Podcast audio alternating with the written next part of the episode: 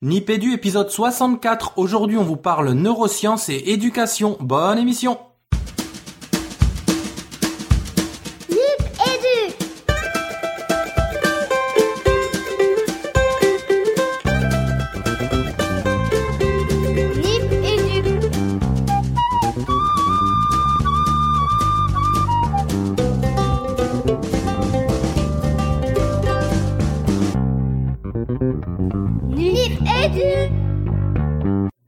Dans Nipédu 64, un épisode spécial neurosciences éducatives que personnellement j'attendais avec impatience depuis longtemps, donc je suis super content ce soir et je suis super content de retrouver les animateurs habituels en les personnes de Fabien Aubard. Salut Fabien. Salut Régis Forgione, je suis très heureux de te, re- de te retrouver. Et puis euh, pour tout avouer, tout avouer à nos invités et à notre cher Nico, moi aussi je l'attendais avec impatience cet épisode. Et donc Nicolas Duru. Salut Nico. Salut, bonsoir à tous. Bah, euh, ravi de vous retrouver une fois de plus. Euh, ça commence à sentir euh, euh, la fin de, de la saison là pour pour les épisodes de Nipédu, non? Ouais, tout doucement, c'est vrai. À l'heure de cet enregistrement, on est le 31 mai, donc ouais, le coup de feu de fin d'année. Ouais, et déjà et déjà 64 épisodes, c'est impressionnant. Enfin voilà, je je les ai pas vus passer, mais finalement petit à petit ça monte, ça monte, ça monte. La petite bête qui monte. Euh, pour cet épisode, un petit coucou d'abord à nos invités. Alors je vais être poli, parce qu'on me reproche parfois de pas assez l'être. On a pour cet épisode spécial neurosciences éducatives la chance de recevoir Pascal Toscani. Bonsoir Pascal. Bonsoir à tous, ravi d'être là. Ben, nous on est super content de vous avoir dans l'émission. Et je continue sur la gauche, on a Laurent Bescon. Bonsoir Laurent. Bonsoir à tous, également ravi d'être là parmi vous. avec un magnifique casque de pilote de ligne. Et on a Baptiste Melgarejo. Bonsoir Baptiste. Bonjour messieurs. Moi aussi, hein, pareil. Hein. Très très content d'être avec vous. Alors, ceux qui suivent Nipédu ont déjà eu la chance de t'entendre dans un épisode, donc on est ravis de te retrouver pour cet épisode entièrement dédié aux neurosciences. Euh, éducative, je précise. Éducative, oui. Éducative, très important. Euh, donc, déroulé de l'émission habituelle, on rentre tout de suite euh, dans le vif du sujet avec la parole aux auditeurs. La parole aux auditeurs. La parole aux auditeurs. J'ai dit la parole aux auditeurs, c'est ça? Alors, personnellement, j'ai pas eu le temps de faire le tour des réseaux. Est-ce que l'un de vous, les garçons, a eu le temps d'aller regarder un peu ce qui s'y passait depuis le dernier enregistrement? Ben, Non, j'ai vu qu'on avait on avait monté, on avait 800 800 écoutes, je crois, quelque chose comme ça, mais Alors, surtout, ce qui- ce qui- ce qu'il faut dire peut-être, Régis, c'est que on a enregistré il n'y a pas si longtemps que ça. Donc, euh, alors là, il là, il y aura un vrai décalage hein, dans ce que vous avez pu écouter. Il y a deux semaines, du coup, dans l'épisode 63 et, et cette rubrique Parole aux auditeurs qui était conséquente. Euh, là, on a, puisqu'on n'a pas publié ce numéro 63 encore, on n'a pas beaucoup de retours euh, à vous faire. Donc, Régis, ce que je te propose, à toi ainsi qu'à nos invités, c'est de filer vers les actus. Allez, direct, on file vers les actus. Les actus. Les actus Ah, alors cette rubrique actu, elle, par contre, elle est bien chargée, les garçons. Je vois que vous avez travaillé. Alors, on a une première actu autour de la pédagogie. Alors oui, l'idée c'était de structurer un petit peu ces actus euh, de manière à ce qu'on puisse avoir quatre rubriques, une rubrique pédagogie, une rubrique institutionnelle, une rubrique pédagogique et une rubrique productivité. Euh, bien entendu, euh, nos invités sont euh, fortement invités à réagir à ce qui se dira euh, sur ces actus. L'idée, c'est d'être le plus interactif possible. Euh, moi, je veux bien commencer avec euh, l'actu euh, pédagogie. On a, euh, on a l'école branchée. Tu connais, Régis, l'é- l'école branchée? Ah ouais, j'adore l'école branchée, notre ami Audrey. Super fanzine d'Audrey Miller euh, du Québec. Euh, qui nous propose ah, sur une version papier ou en ligne euh, les actualités autour de la pédagogie, de la pédagogie branchée. Vous aurez compris, c'est la version euh, québécoise de l'école numérique. Et on a eu un article sur sur écolebranchée.com qui est en réalité un petit podcast, une petite capsule audio qui est proposée par Marc-André Girard. Cette capsule, cette série de capsules, Régis, s'appelle Les rendez-vous pédagogiques de l'école branchée. Et dans ce numéro des rendez-vous pédagogiques de l'école branchée, Marc-André Girard euh, interview Pazzi Salberg. Donc je ne sais pas si vous connaissez Pazzi Salberg. Non. non. Non, non. Alors c'est quelqu'un qui c'est un chercheur, il est professeur à Harvard, certainement qu'il doit euh, croiser euh, Bruno dans les couloirs de cette prestigieuse université. Euh, et puis bien lui, il s'intéresse à la pédagogie et notamment il s'intéresse aux dynamiques enseignantes. Et dans ce dans ce podcast, il propose trois assertions, on va dire, autour de ce qui fait ce qui fait la dynamique enseignante. Et moi j'avais envie de, de vous proposer ce petit test donc, il y a trois questions. En tout cas, il y a trois assertions plutôt. Et parmi ces assertions, comme on parle beaucoup de, de neuromythes, bah, je vous propose de jouer au mythe ou réalité. Puis vous allez me dire, je vais vous donner les phrases. Vous allez me dire si mythe ou réalité. Tout le monde joue. Euh, alors, est-ce que le facteur le plus important pour améliorer la qualité de l'éducation, c'est l'enseignant, à votre avis? Oh Bien sûr que non. Alors, on a un nom ici. Deux. Deux noms. Oh non, je pense que ça a beaucoup de sens, oui, ça a beaucoup d'intérêt. Enfin, oui, ça, a du sens, oui. Ça a du sens. Une, euh, un entre-deux pour euh, Pascal, du coup? Bon, moi je viens de dire oui, comme ça au moins il y a un contre-pouvoir, sinon c'est pas drôle. Quel faillot. non, mais... mais quel faillot. Et, et du coup, Nico, qu'est-ce que t'en penses, toi? Euh, Je, je, j'aime pas les jeux comme ça parce que on a une chance sur deux de se planter. Mais euh, je, je, suis assez partagé. Je, je t'avoue que je sais pas du tout. Euh, pour, pour, euh, j'aimerais bien, j'aimerais bien pouvoir dire oui J'aimerais bien que la réponse soit oui. Ok, donc je ne donnerai pas la réponse, bien sûr. Hein, je vous inviterai à aller regarder euh, ce qu'en dit euh, ce qu'en dit Pazis Salberg au micro de Marc-André Girard. Euh, il y a deux autres assertions. Hein, c'est un enseignant. Il y en a une qui notamment qui est intéressante, qui dit un enseignant plutôt faible performe-t-il autant qu'un enseignant moyen si son capital social dans l'école est élevé? Entendez par là s'il a des interactions euh, productives avec les autres membres de l'équipe pédagogique. Et là, les études tentent à montrer que oui, c'est à c'est-à-dire qu'un enseignant qui a un degré d'expertise, on va dire, en, construction hein, au niveau pédagogique, eh bien, s'il a de bonnes interactions avec les collègues dans le cadre de son travail et dans le cadre de sa réflexion pédagogique, il pourrait être, il serait d'après cette étude aussi efficient qu'un qu'un enseignant dit expert. Nico, ça te fait réagir Oui, parce que tu as dit et là c'est oui, donc ça voulait dire que la première question c'est donc non. Et, ben on va voir si tes capacités hypothético-déductives te permettent de m'avoir démasqué. Bon, on va pas faire plus long hein, parce que je sens que je vais être, euh, voilà, ça peut être fleuve. Mais allez écouter. Le podcast est en anglais, mais euh, comme c'est un Suédois qui parle à un Québécois, je vous assure, ça passe vraiment crème. Donc euh, pas de souci. Ça c'était pour la petite actu pédago. Et Nico, ben, on en parlait un petit peu en off. Hein. L'actu institutionnelle avec ce fameux PPCR. Qu'est-ce que c'est que ça? Une nouvelle moto? le Cours professionnel, euh, carrière et rémunération, c'est la grosse actu du jour. Euh, alors, euh, on en parlait en off parce qu'effectivement, tu as pu écouter, je crois que tu as eu le temps d'écouter la radio aujourd'hui. Euh... 5 heures dans les transports, si tu veux, j'ai pu écouter deux, trois trucs. moi, j'ai juste bien lu les infos de, de l'Expresso pédagogique. Euh, et bien voilà, il y a le, le ministère euh, réouvre le, la question de la revalorisation du métier d'enseignant euh, avec deux annonces assez fortes, dans, mais qui sont pas encore forcément, euh, qui sont encore dans les intentions, qui sont pas encore complètement discutées ni décidées. Euh, D'abord la revalorisation euh, des, salaires et de l'avancement de la carrière, et puis ensuite euh, une autre question qui est celle de, l'évaluation des enseignants et de leur accompagnement tout au long de leur carrière qui s'allonge de plus en plus. Alors, les enseignants euh, sont concernés par ces deux infos, euh, c'est très bien. Et puis, ben moi, je suis ça aussi parce que forcément, il y a l'aspect modernisation des instructions qui, qui se présente et qui me concerne beaucoup plus directement. Donc, on va suivre ça en direct. Mais euh, dans les annonces, effectivement, il y a euh, une accélération de la carrière euh, avec des entretiens d'état et, et, des choses qui peuvent être intéressantes pour permettre d'avancer plus rapidement.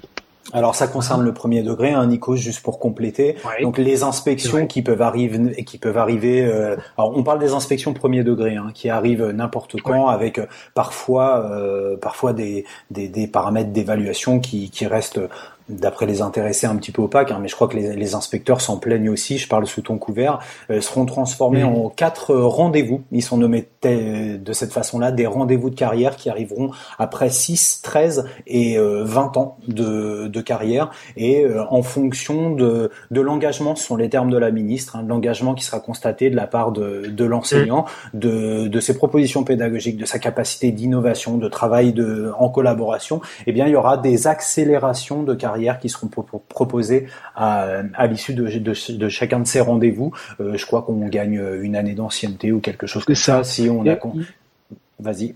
Il y, a- il y avait, si tu veux, c'est- on retrouve des éléments qui avaient été mis en place en 2010-2012 avec des entretiens euh, de, de à mi-carrière, euh, mais qui étaient déconnectés de l'inspection. Il y avait aussi euh, cette intention-là dans un décret qui a vite été annulé lorsque le ministre Payon est arrivé et qui permettait de donner de l'ancienneté supplémentaire. Mais on va voir tout ça, ces, fameux rendez-vous-là.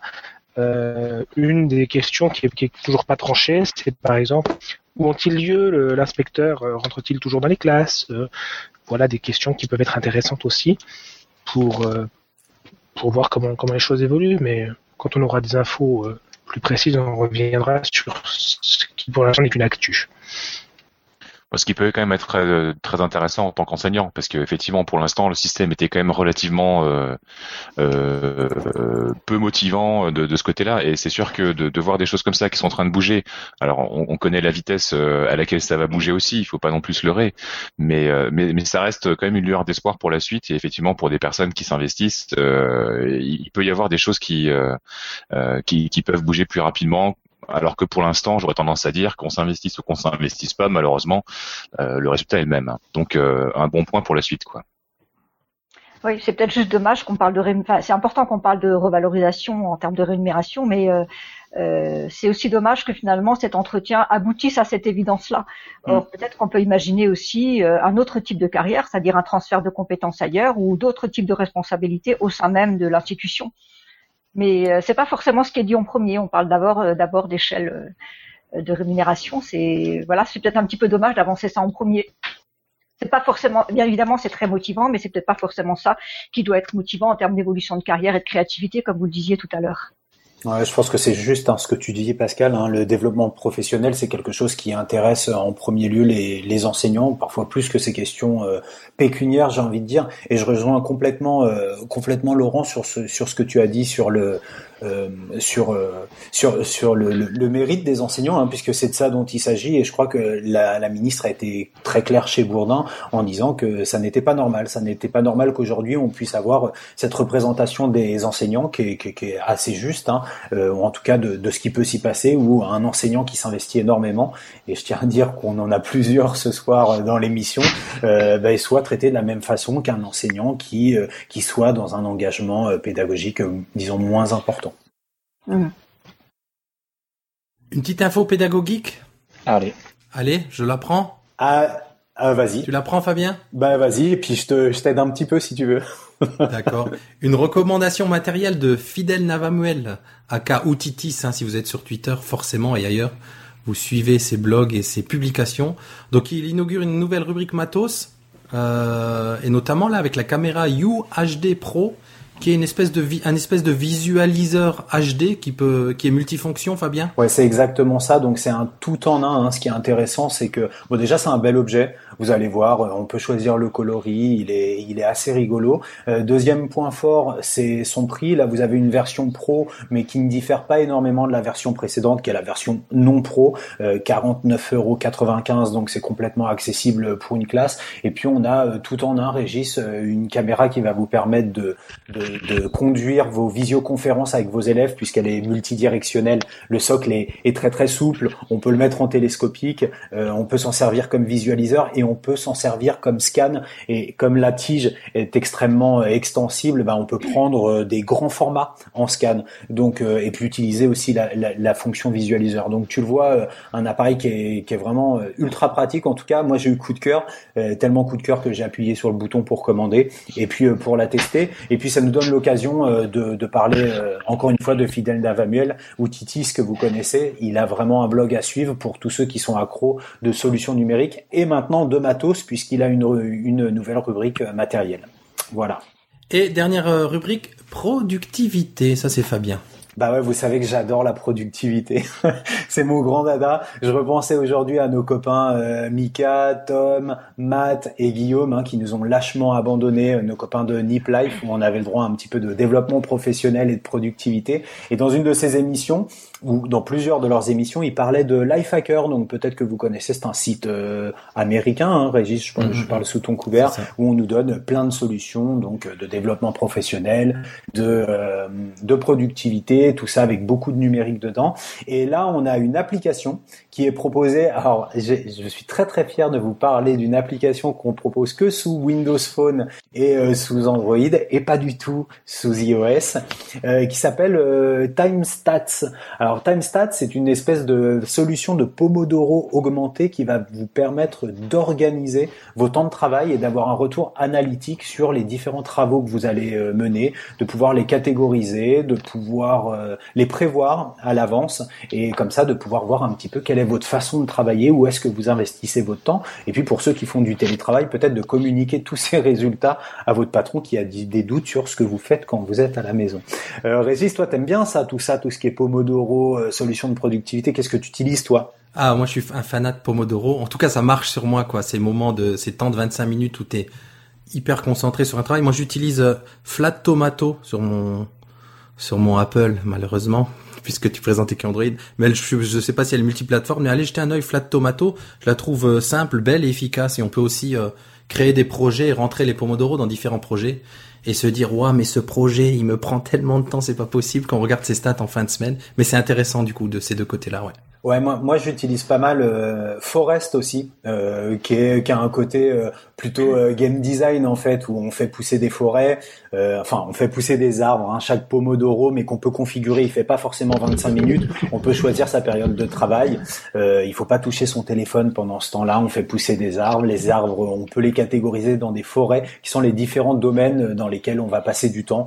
Donc voilà, on peut avoir des forêts fournies pour le travail, un peu moins pour d'autres choses. Voilà, sais pas ce qu'en pensent les, les, nos amis euh, chercheurs et enseignants qui vous passent beaucoup de temps du côté du, du cerveau sur ces questions de productivité, de technique du Pomodoro. Pascal, tu as, un avis, toi, euh, là-dessus? Je crois que je connais pas suffisamment bien ces outils pour pouvoir faire euh, ce lien-là et pouvoir parler de, du cerveau et, enfin, le lien entre ce cerveau et ce type d'outils. Pas assez spécialisé dans, dans ces, tous ces outils-là les, garçons, Baptiste, je te vois bien utiliser du Pomodoro, toi. Ah ben, tu vois, tu je découvre. Je découvre. Euh, en vous écoutant, j'étais en train de justement d'aller voir sur Internet. Euh, je pense que je vais aller faire un petit tour euh, dès qu'on aura raccroché pour voir si effectivement il y a un gain de productivité ou alors si je risque de m'embarquer dans une nouvelle encore perte de temps. voilà. Mais bon, je vais, je vais, je vais m'y intéresser de plus près. Les garçons, avant de poursuivre dans la première partie de l'émission, puisque je suis en train de réfléchir et qu'il sera encore temps, un mot encore sur le Clic 2016.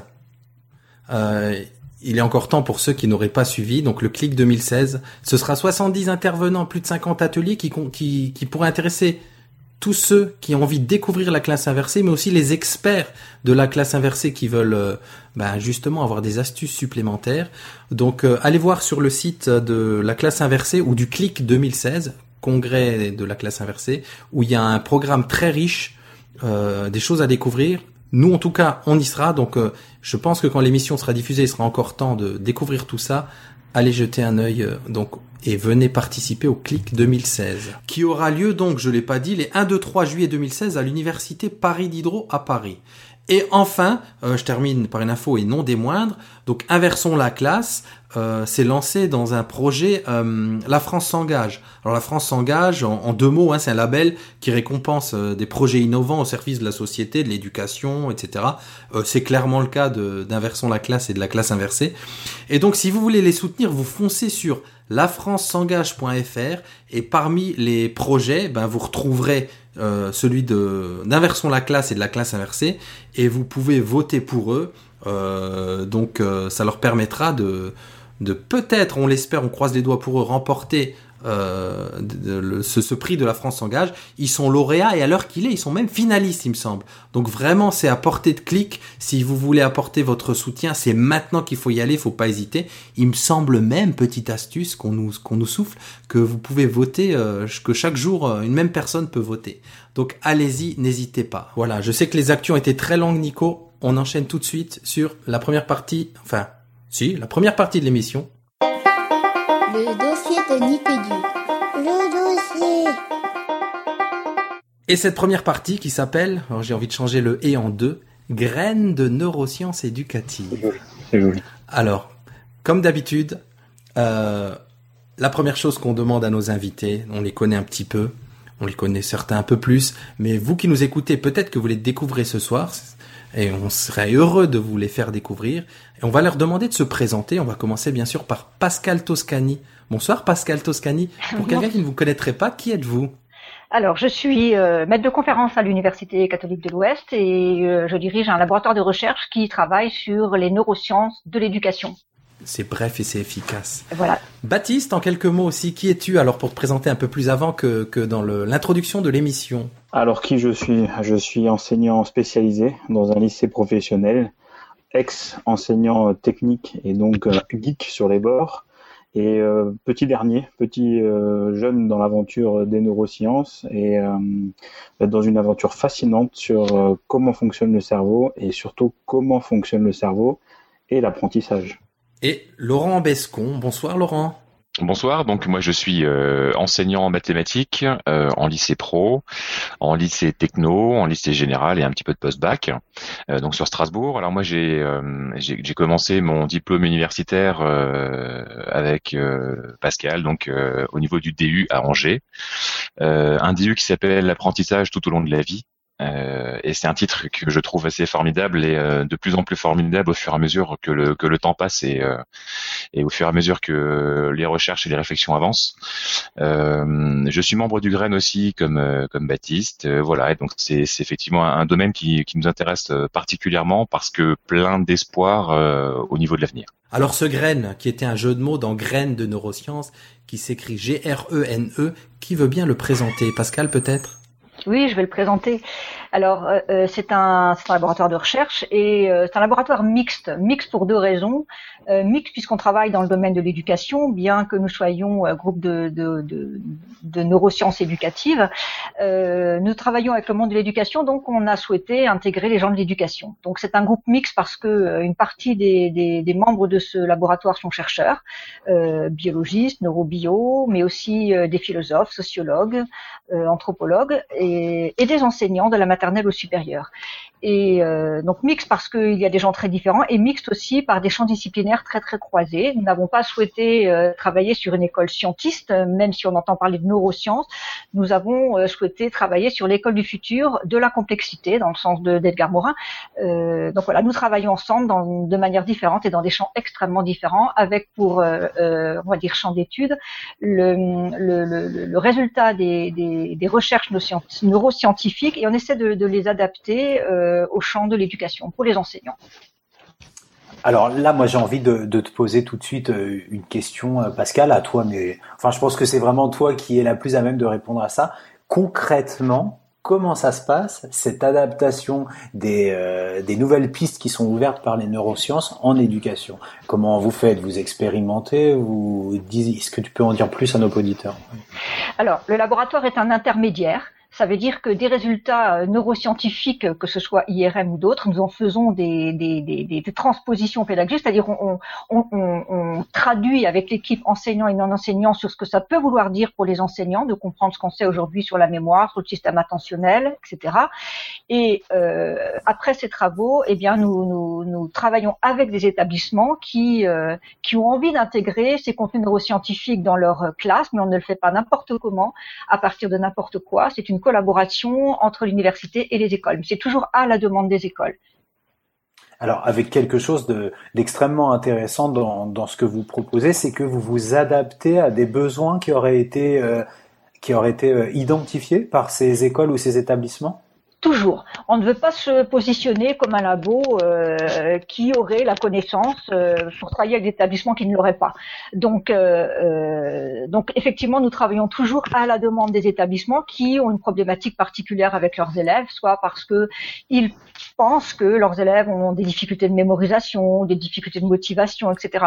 Donc, on essaie de, leur apporter des, connaissances qu'on sait aujourd'hui des neurosciences, des nouvelles connaissances, mais l'objectif est, est de, les adapter à leur manière d'appréhender euh, ces nouvelles connaissances et de, les, intégrer pour, euh, pour essayer de faire classe autrement.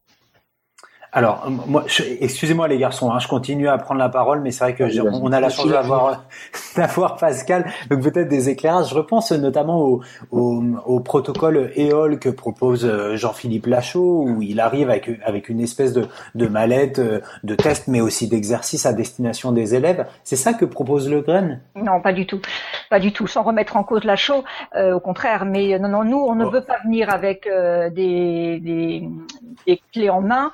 Euh, on ne souhaite pas ça. Ce que l'on veut, c'est que euh, le, besoin vienne des enseignants. Ils ont des classes, ce sont pas des élèves virtuels, ce sont des, sont des vrais élèves. Donc ils viennent avec ils viennent avec leurs questions qui correspondent euh, ce qui correspond à des, à des, des problématiques réelles dans un, dans, un territoire euh, particulier, dans un, dans un, dans un établissement particulier. Quand on, les, deux, les besoins d'un établissement euh, professionnel ne sont pas les besoins du primaire, donc nous travaillons avec la réalité de chaque enseignant et de chaque école euh, avec, laquelle, avec laquelle nous travaillons. Mais ce sont les, on construit les outils avec les enseignants. On n'apporte jamais du clé en main. Par contre, ce que l'on va superviser, c'est la méthodologie euh, scientifique euh, lorsqu'ils mettent en place euh, des, des, expérimentations avec les élèves. Donc, c'est pas c'est pas de l'aléatoire, mais on ne produit jamais du clé en main. On ne le souhaite pas. Les, les enseignants ont, ont, une créativité absolument impressionnante. Ils savent faire plein plein de choses. Ils sont capables de créer eux-mêmes ses propres outils, mais avec cette, cet apport scientifique, méthodologie Alors, scientifique. J'ai non, j'ai dit une bêtise, je voulais que Laurent me, me corrige. Justement, on a la chance. Ah mais non, c'était pas une bêtise. J'ai juste repris sur le programme de Jean-Philippe Lachaud, c'est un programme Atoll, comme attentif à l'école. Euh, voilà, c'est effectivement un programme, euh, un programme très intéressant sur le sur l'attention.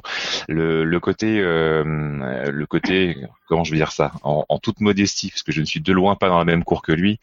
Euh, euh quelque chose qui, qui que je trouverais encore plus intéressant, ce serait effectivement de ne pas se limiter, comme le disait Pascal juste avant, à, à l'application et la distribution distribution de fiches clés en main euh, à destination des enseignants, mais euh, plus dans une logique euh, que, véhicule le grain, dans une logique d'appropriation euh, des, des, savoirs scientifiques, des résultats scientifiques actuels, et que grâce à cette appropriation-là, au travers de lecture, parce que ce que Pascal n'a pas dit, c'est que c'est quand même toute une année de travail préalable avant qu'effectivement les enseignants se lancent dans une réflexion, puis une, deuxième année sur euh, des pré-tests et une troisième année sur euh, sur encore une une analyse. Et Pascal, tu me corriges si jamais tu n'es pas d'accord avec ce que je raconte.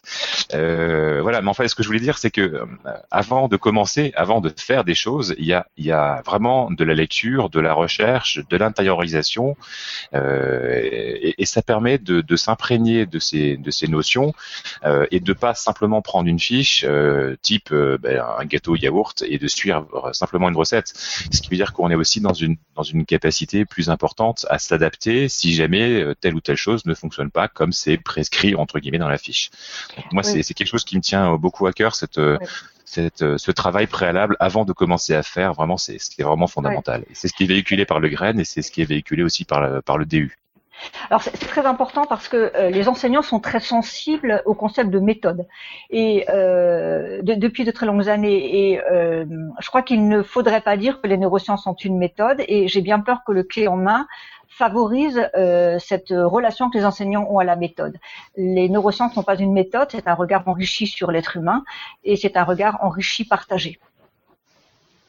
C'est d'ailleurs ça qui est le, le, plus important, c'est justement ça, c'est que ça soit partagé.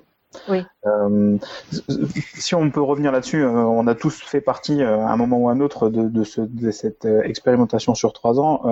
Le plus pour, compliqué pour les enseignants, c'est lorsqu'on leur dit la première journée qu'il va falloir travailler, qu'il va falloir lire, qu'on ne sera pas tout seul et qu'on sera accompagné. Trop souvent, les enseignants ont l'habitude, au bout de 4 heures de formation, d'avoir en main une nouvelle méthode révolutionnaire qui va euh, justement permettre euh, d'apporter des miracles au sein de la classe. Euh, ce qui est vraiment intéressant avec le grain, et, c'est là toute la complexité, c'est que ça se fait pas du jour au lendemain. Ça se fait au bout de trois ans avec un accompagnement riche en, en apprentissage sous toutes ses formes et euh, à la différence euh, avec ce qu'on a pu avoir passé euh, par rapport aux formations de type académique et autres, c'est que justement, comme on ne sait pas vers quoi on va et comment on y va, eh ben, le plus important, c'est de travailler ensemble, à plusieurs. Voilà. Oui. Et puis, je crois que c'est important de penser à un modèle comme on peut l'imaginer, qui existe d'ailleurs, par exemple, dans les pays scandinaves, où lorsque l'enseignant sort de l'UFM, il devient enseignant-chercheur. Ça veut dire que tout au long de sa carrière professionnelle, il va euh, s'adosser finalement au travail des, chercheurs pour être pour être participatif. Euh, ils, sont des enseignants-chercheurs et ils seront enseignants-chercheurs toute leur vie. Alors, je, regarde. Vas-y, vas-y, Régis. Moi, ça me fait penser. Non, non, je te. Vas-y, Nicolas. Pardon. Mais, euh, je, regardais le site du, du Grain, etc. Oui, vous êtes une tripotée de chercheurs quand même. Hein.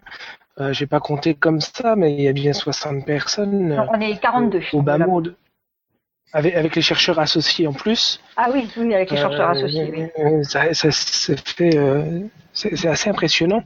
Et je me disais pour, pour nos, nos, auditeurs, euh, quand on parle de neurosciences aujourd'hui, qui est une, qui est une science qui, qui, qui est mise en avant régulièrement depuis quelques années, on va dire 4 ou 5 ans maintenant, euh, derrière on met Stanislas Dehaene et, et, et il n'est pas dans votre groupe.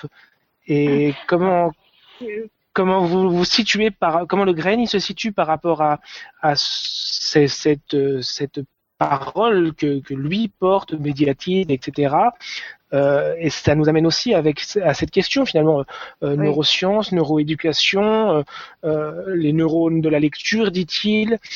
Mm Voilà, une question très large, mais oui.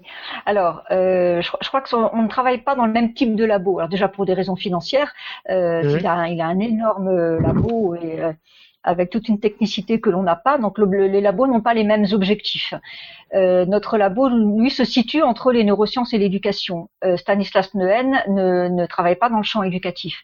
Il travaille, lui, dans, dans alors on va dire beaucoup autour de l'imagerie cérébrale dans, le domaine évidemment des neurosciences, dans les sciences cognitives, mais pas auprès de l'éducation, même si son message est complètement fondamental pour les enseignants et que alors nous on travaille avec ces résultats, mais ce sont avec les résultats de l'équipe de Dehaene que nous allons écrire des protocoles ou des on, on appelle ça des transferts pédagogiques ou des protocoles pédagogiques ou de où on va relire les résultats de, de neuroscientifiques comme Stanislas Dehaene pour que ça ait du sens, pour que les enseignants quand je dis que ça ait du sens, c'est-à-dire pour que ce soit lisible par les enseignants qui ne sont pas mmh. formés à ces, à ces contenus-là.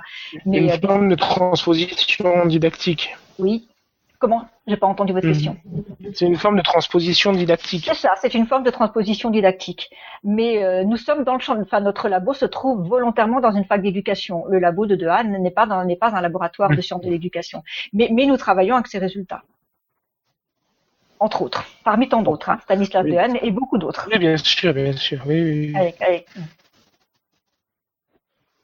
Alors je, je, le dis parce que euh, euh, on parle beaucoup de Stanislas Dehaene, mais je crois qu'il y a, il y a, des, d'autres, enfin il y a beaucoup de labos en France euh, qui, alors qui, travaillent pas avec les mêmes moyens, mais, mais qui font des choses extraordinaires dont peut-être on n'entend pas assez parler, et, et à l'étranger aussi parce que les, je crois que les, la France découvre que finalement les neurosciences c'est pas franco-français, les, le, la recherche neuroscientifique ou neuroscientifique ou ne, la recherche en neurosciences pédagogiques, ou euh, ce, ce, sont des, des recherches internationales. Donc on, est à, on est à l'échelle internationale aujourd'hui. D'accord. Avec le numérique d'autant plus, j'ai envie de dire. Euh, oui, euh, Peut-être euh, enchaîner sur la, la, question des neuromythes, du neuro, neuromarketing. On a eu la chance de voir euh, quelqu'un que vous fréquentez sans doute tous, Bruno de la Chiesa, ça une conférence sur Nancy. On en a déjà parlé, je crois, dans une émission. Oui, et il y a ces grandes questions autour des neuromythes et du neuromarketing, qui est l'idée que, ben, vous le disiez un peu tout à l'heure, hein, des espèces de recettes toutes faites, des choses qu'on peut plaquer, appliquer, qui parfois sont complètement fausses. Alors peut-être euh, laissez, vous laissez la parole, donner quelques exemples et expliquer ces, ces éléments-là? Alors, Bruno, Baptiste Euh, oui, alors euh, aujourd'hui, si je vais dans n'importe quel Fnac euh, et je peux aller dans le rayon éducation, je vais pouvoir acheter plein de livres sur les neurosciences et l'éducation. Et il y a peu, enfin, y a fort à parier qu'il n'y a pas beaucoup de livres qui fonctionnent parce que parce que voilà, les élèves sont différents, le- l'école est différente et et aujourd'hui, si on va vous parler euh, des élèves en situation de handicap, puisque c'est un peu ma spécialité, euh, souvent ce sont des élèves qui sont euh, déroutés d'un système scolaire et qui n'ont plus foi. Alors leur cerveau, en quoi est-il si différent des autres? Est-ce qu'effectivement ils ont euh, 10% ou pas, ou plus ou moins? Et là, on s'aperçoit très vite qu'on est dans un neuromythe, que le fonctionnement du cerveau est très différent en fonction des personnes et que euh, on va pouvoir aller dans des registres un petit peu différents, euh, comme par exemple les intelligences multiples, et se rendre compte que des élèves qui sont en échec scolaire sont pour autant aussi intelligents, voire plus intelligents que d'autres élèves sur d'autres registres, sur des registres plus euh, musicales, sportifs, kinesthésiques, etc. Et donc là, on va commencer à dériver de des neuromythes qui sont véhiculés par euh, par les médias. Euh, parce que ça fait vendre et, et ça fait bien vendre. Il suffit de voir aujourd'hui euh, euh, pas mal de, de films basés sur des neuromythes, comme notamment le film de Lucie avec Lu- Luc Besson. Euh, et on va essayer de s'intégrer euh, en disant bah, tiens, on va donner une pilule magique à nos élèves et puis tout va aller euh, beaucoup mieux et ils vont apprendre et ils vont être les plus forts, etc., etc. Et, et donc voilà, ça, ça va, ça va véhiculer un neuromythe. Après, euh, après c'est pas évident d'en parler comme ça, mais euh, euh, Je peux te filer un coup de main si tu veux. ouais, vas-y. Euh, en fait, euh, moi, je pense que euh, il faut partir de, la représentation de, chacun et effectivement faire émerger ces neuromythes pour pouvoir les, les, les combattre entre guillemets après. Tu évoquais tout à l'heure, Baptiste, le, côté de, de- des intelligences multiples, et donc ça fait forcément appel à toutes les représentations qui sont en lien avec l'intelligence. Et effectivement, il y, a, y a pas mal d'élèves dans le système scolaire traditionnel qui sont évalués par deux intelligences, la logique mathématique et la verbolinguistique. Et euh, si, on, si on suit euh, Howard Gardner, par exemple, on sait qu'il y en a beaucoup d'autres. Euh, en, en faisant euh, une sorte de petite initiation comme ça à mes élèves de seconde cette année, euh, il y en a qui ont été, euh, il y en a qui ont été vraiment très surpris de, de, de se rendre compte qu'au final ils étaient intelligents. Euh, le, le, le plus frappant pour moi cette fois-ci a été un élève de terminal bac pro commerce. hein. Euh, quand je leur ai passé euh, un, petit film sur les intelligences multiples, c'est un, tennisman euh, de haut niveau qui m'a regardé à la fin de très très ému et qui m'a dit mais monsieur ça veut dire que je suis intelligent. Et je me suis dit waouh, euh, au moins ce qu'on a fait là, ça a servi, ça a servi à quelque chose. Et c'est euh, et c'est à mon avis le, le sens de ce qu'on aimerait faire euh, au quotidien. Euh, c'est donner euh, des, des clés comme ça à des, à des gamins qui sont euh, dans des situations qui, qui sont pas forcément forcément évidentes. Donc j'en reviens au neuromythe. Euh, bah, ce, ce- cet élève de, de terminal bac pro euh, était persuadé que parce que euh, il avait des 5 et des 6 euh, en maths, euh, même chose en français, même chose en matière pro, qu'il avait beaucoup de mal et pourtant il, se donnait du mal pour avancer. Et ben au final, euh, dans les matières dans lesquelles il était évalué, ben, c'était pas forcément extraordinaire. Maintenant, avec tout ce qui est plasticité et tout ce qui est effectivement notion d'intelligence avec un S, il avait vraiment un, un vrai potentiel derrière qu'il euh, qu'il peut exploiter et qu'il va exploiter d'ailleurs l'année prochaine parce qu'on en a encore discuté ce matin puisque c'était la dernière fois que je le voyais euh, et il disait effectivement qu'il allait qu'il allait se lancer dans, dans tout ce qui était sportif parce que euh, il, a, il, il avait pris conscience que c'était une de ses intelligences. Est-ce qu'au est-ce qu'au final, euh, l'intelligence serait pas un neuromythe finalement? Bonne question. Mm. C'est une Alors, grosse question. C'est c'est forcément. moi, moi, la... Pardon. Non, non, allez-y, Pascal. Dis c'est c'est forcément euh, un neuromythe dans le sens où si on essaie de définir le neuromythe, euh, c'est alors j'ai envie de dire que dès lors qu'une information scientifique euh, euh, est mise en valeur, on va dire, elle est relayée par les médias ou elle est comprise d'une certaine manière, mais comme euh, la manière dont, dont, est comprise cette information euh, ne peut pas être faite de manière correcte, puisque pour ça il faut être euh, évidemment euh, scientifique, scientifique et expert dans le domaine. lorsque nous entendons une information dont on n'est pas expert, on va forcément la tronquer cette information-là. Et après tout, c'est le cerveau entend que ce qu'il veut bien entendre. Et donc forcément, toutes les informations que l'on va entendre, nous allons, nous allons les, les, les, les transformer. Et en même temps, c'est très intéressant puisque c'est là, c'est là qu'on apprend. Dire, on est vraiment au cœur de l'apprentissage, c'est-à-dire on, entend des choses et on comprend des choses euh, qui ne sont pas comme on devrait, comme on, enfin, elles, se présentent, elles ne se présentent pas à nous comme on devrait les, comprendre. Donc on va les transformer. Mais l'important, c'est de se dire que finalement, euh, le, on, comment dire, on, est en train d'évoluer quand on est capable de comprendre que ce, quand que, que ce que l'on a compris, on l'a pas bien compris. Euh, finalement, chaque fois qu'on est en train de comprendre quelque chose, on devrait comprendre qu'on l'a pas compris et chercher l'information autrement. Le neuromythe, ça fonctionne comme ça. Et l'intelligence, c'est pareil. Euh, l'intelligence, euh, on en a une représentation qui date de, très, très, longues années. Aujourd'hui, on, parle de, plasticité cérébrale, on parle de modifiabilité de l'individu, mais les gens n'ont pas cette information-là. Donc, de ce fait, l'intelligence est un neuromythe. Et peut-être que d'ici dix ans, la plasticité cérébrale, autour de la plasticité cérébrale, il y aura plein d'autres mythes, d'autres neuromythes. Du coup, ma question, euh, presque on a la réponse, mais un peu plus explicite, est-on dans une école en France de l'intelligence? Je, euh, je, pose la question parce que je crains d'avoir la réponse. on, est dans, on, est dans, un pays qui ne qui n'explique pas aux enfants ce qu'est l'intelligence, qui n'explique pas aux enfants que l'intelligence va se modifier tout au long de la vie, euh, qui n'explique pas ce que les enfants tout petits pourraient comprendre, ce que euh, Albert Jacquard nous a laissé comme merveilleux message, euh, de dire que finalement l'intelligence c'est pas quelque chose que l'on reçoit, c'est quelque chose que l'on construit. Euh, ça veut dire qu'on engage la responsabilité éthique d'un pays par rapport à son système scolaire. Et je crois que c'est très, très, enfin, très important à entendre.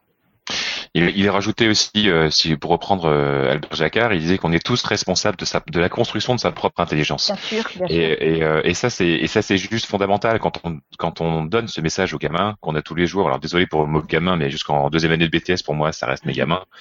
Euh, effectivement, une fois qu'ils ont compris ça, c'est eux qui sont responsables de ce qu'ils en font dans un sens comme dans l'autre. Hein. C'est-à-dire que euh, ils, ils la doivent à personne et, euh, et c'est eux qui vont vraiment la construire. Et effectivement, pour pour reprendre ce que disait aussi Einstein et, et euh, en, en, même temps Albert Jacquard, il disait que la différence entre lui et Einstein, justement, c'était qu'Einstein refusait de ne pas comprendre et qu'il s'accrochait jusqu'à ce qu'il comprenne. Et, et ça, c'est pareil. C'était aussi un, un formidable message d'espoir. Oui, oui. Et euh, c'est important de voir, euh, de voir beaucoup plus loin que le système scolaire, parce que on sait aujourd'hui, en même temps c'est une merveilleuse information, puis c'est une information euh, horrible en même temps, que euh, quelqu'un qui, qui, qui, a pu faire des études et qui a pu continuer à s'informer euh, va repousser une forme de dégénérescence neuronale. Euh, de, de, quelques, de, quelques, de plusieurs années, de, de, plus de dix ans, et c'est parfaitement juste. Euh, et en même temps, euh, voilà, c'est pour ça que je disais que ça engage la responsabilité éthique d'un pays par rapport à son système scolaire. C'est-à-dire que nous, nous, devons faire en sorte que cet apprentissage dure tout au long de la vie. Nous devons faire en sorte que, que, que effectivement, comme tu dis, Laurent, que les gens comprennent qu'ils ont la responsabilité de leur, de leur, de leur, de, de leur, de l'évolution de leur apprentissage, parce que leur vie future et leur vie de, de personnes âgées en dépend et donc tout le système économique qui va avec. Et j'ai envie de dire, je vous ai dit en début d'émission que j'attendais cette émission avec impatience, mais rien que cette première partie, ça fait trop plaisir. On apprend plein plein de choses. Merci à vous trois. Euh, je vous propose qu'on aille, euh, comme dirait Nico dans les dans le chat, se lobotomiser le cerveau en, en récré. C'est parti pour la récré. C'est la récré. C'est la récré. Alors, chers invités, euh, nos, nos auditeurs réclament des récrés vraiment récréatives. Alors, est-ce que vous avez des trouvailles culturelles, des petites infos, des, des choses à partager euh, pour s'aérer le cerveau, justement, peut-être, ou se le remplir de jolies manières? Qui veut se lancer? Ah, ah, ah. Ça y est, dès qu'il s'agit de plus être sérieux, il n'y a plus Euh, personne. S'aérer, alors Les Baptistes, s'aérer, euh, c'est parti. bah, j'ai envie de vous parler de numérique. Euh, on entend tout et son contraire sur le numérique. Euh, ce que je vous dis, un conseil, utilisez des outils numériques, quels qu'ils soient, qu'ils soient avec une pomme, sans pomme, une fenêtre, pas de fenêtre, voilà. Mais grâce aux outils numériques, on va pouvoir donner une certaine autonomie à nos élèves. Et ça, C'est quelque chose qui, voilà. Aujourd'hui, euh, les outils numériques, c'est le plan numérique, c'est investissement, c'est apprendre avec le numérique, c'est euh, le salon de l'orme dans une semaine, c'est Ducatec dans six ans, dans six mois, c'est euh, Ludovia bientôt aussi. le numérique est à toutes les sauces et pourtant le numérique dans mon établissement, bah, je vois des ordinateurs qui fonctionnent pas, un réseau qui plante, un espace ENT qui est pas au top. Alors le numérique, finalement, on attend quoi pour le mettre en place? C'était un, c'était un coup de gueule en fait pour la fin d'émission. Ouais, mais j'ai vu ça dans le programme, j'avais vu ça vachement plus loin dans l'émission en fait. non, non, mais très bien, Baptiste, t'as dit ce que t'avais envie de dire, c'est, c'est parfait. À la récré, on s'exprime. La récré, la, récré, c'est aussi défoulatoire, voilà. Ah, moi, moi, juste ce, ce à quoi me fait penser l'intervention de, de Baptiste, euh, je l'ai montré à l'écran. Hein, je viens de finir un livre que je, mm. je, suis probablement le seul à ne pas avoir lu jusqu'à aujourd'hui. C'est Apprendre avec le numérique, mythes et réalités. On est beaucoup dans les mythes hein, et les réalités ce soir d'Amadieu et de, et de Tricot. Et euh, donc il y a 11 euh, soi-disant mythes du numérique qui sont passés au crible. Et, j'ai eu une pensée pour toi, euh, Baptiste, parce que le mythe auquel euh, les deux auteurs ont le plus envie de croire, hein, donc sont des chercheurs, donc un chercheur qui croit, c'est un chercheur qui a vérifié, hein, il croit difficilement le chercheur, euh, c'est celui de, de l'aide aux, élèves en situation de handicap et, et, et, et d'élèves pardon qui ont des besoins spécifiques. Donc là, on voit que vraiment le numérique a, a toute son importance et toute sa place et son intégration au sein des dispositifs de classe pour des élèves qui auraient besoin d'accessibilité scolaire. Et, euh, et, et c'est pas très étonnant de voir ce que toi tu proposes en classe. Tu nous en reparleras dans la deuxième partie et de voir que très naturellement tu as intégré le, le numérique à tes pratiques. Et un petit scoop bien, ce livre, ça fait trois ans que je l'ai découvert. Et suite à ces deux mythes-là, j'ai créé une Ulysse 3.0. Dont tu nous parleras dans la deuxième partie. Tout à fait. Ah ouais. Génial. Quel beau teaser. Mais c'est une récré, c'est pas un teaser. Alors, Pascal, Laurent, peut-être une récré? Alors, une récré, c'est une récré, j'ai envie de dire, euh, voilà, pensons l'école, soyons fous. Euh, est-ce que quelqu'un, enfin chacun d'entre nous finalement, euh, euh, est-ce que nous pourrions imaginer l'école du futur dans ce qu'elle pourrait avoir de meilleur plutôt que ce qu'elle pourrait avoir de pire Mais voilà, soyons fous, essayons de, de peut-être d'aller voir ailleurs ce qui se passe à droite et gauche. Il y a des tas de manières de, de faire cours différents. je reviens d'Espagne où il y avait 80 enfants par classe, ça s'est très très bien passé. 100 élèves en maternelle, ça s'est très très bien passé. en Finlande où les gamins apprennent sur des canapés, les pieds sur la table. Euh, peut-être ça choque, mais voilà, ces gamins apprennent. Y a une autre relation à l'élève, il y a une autre relation au savoir, euh, avec le numérique ou, sans numérique. Mais voilà, osons une école, euh, une école de tous les possibles. Laissons-nous aller à une école de tous les possibles. oui, en fait, j'étais pas dans le même, enfin, la même optique au niveau de la récré, donc je suis un peu. Non, c'est Ça c'est de la récré. Laurent? Euh, non, parce que là, je suis coupé. Non, non, non, vas-y. non, mais c'est pas grave. Non, non, mais on, va rester, on va rester sur le même type de récré. Euh, moi, moi, ce qui me fait, parce que j'ai le, ce qui me fait vibrer, ce qui me fait, euh, ce qui me motive pour le, pour la rentrée prochaine, parce que elle est juste dans trois mois, quoi. Euh, ça, ça, va être de, de prendre des élèves de, de première STMG. J'en discutais déjà euh, quand on s'était vu il y a pas très longtemps.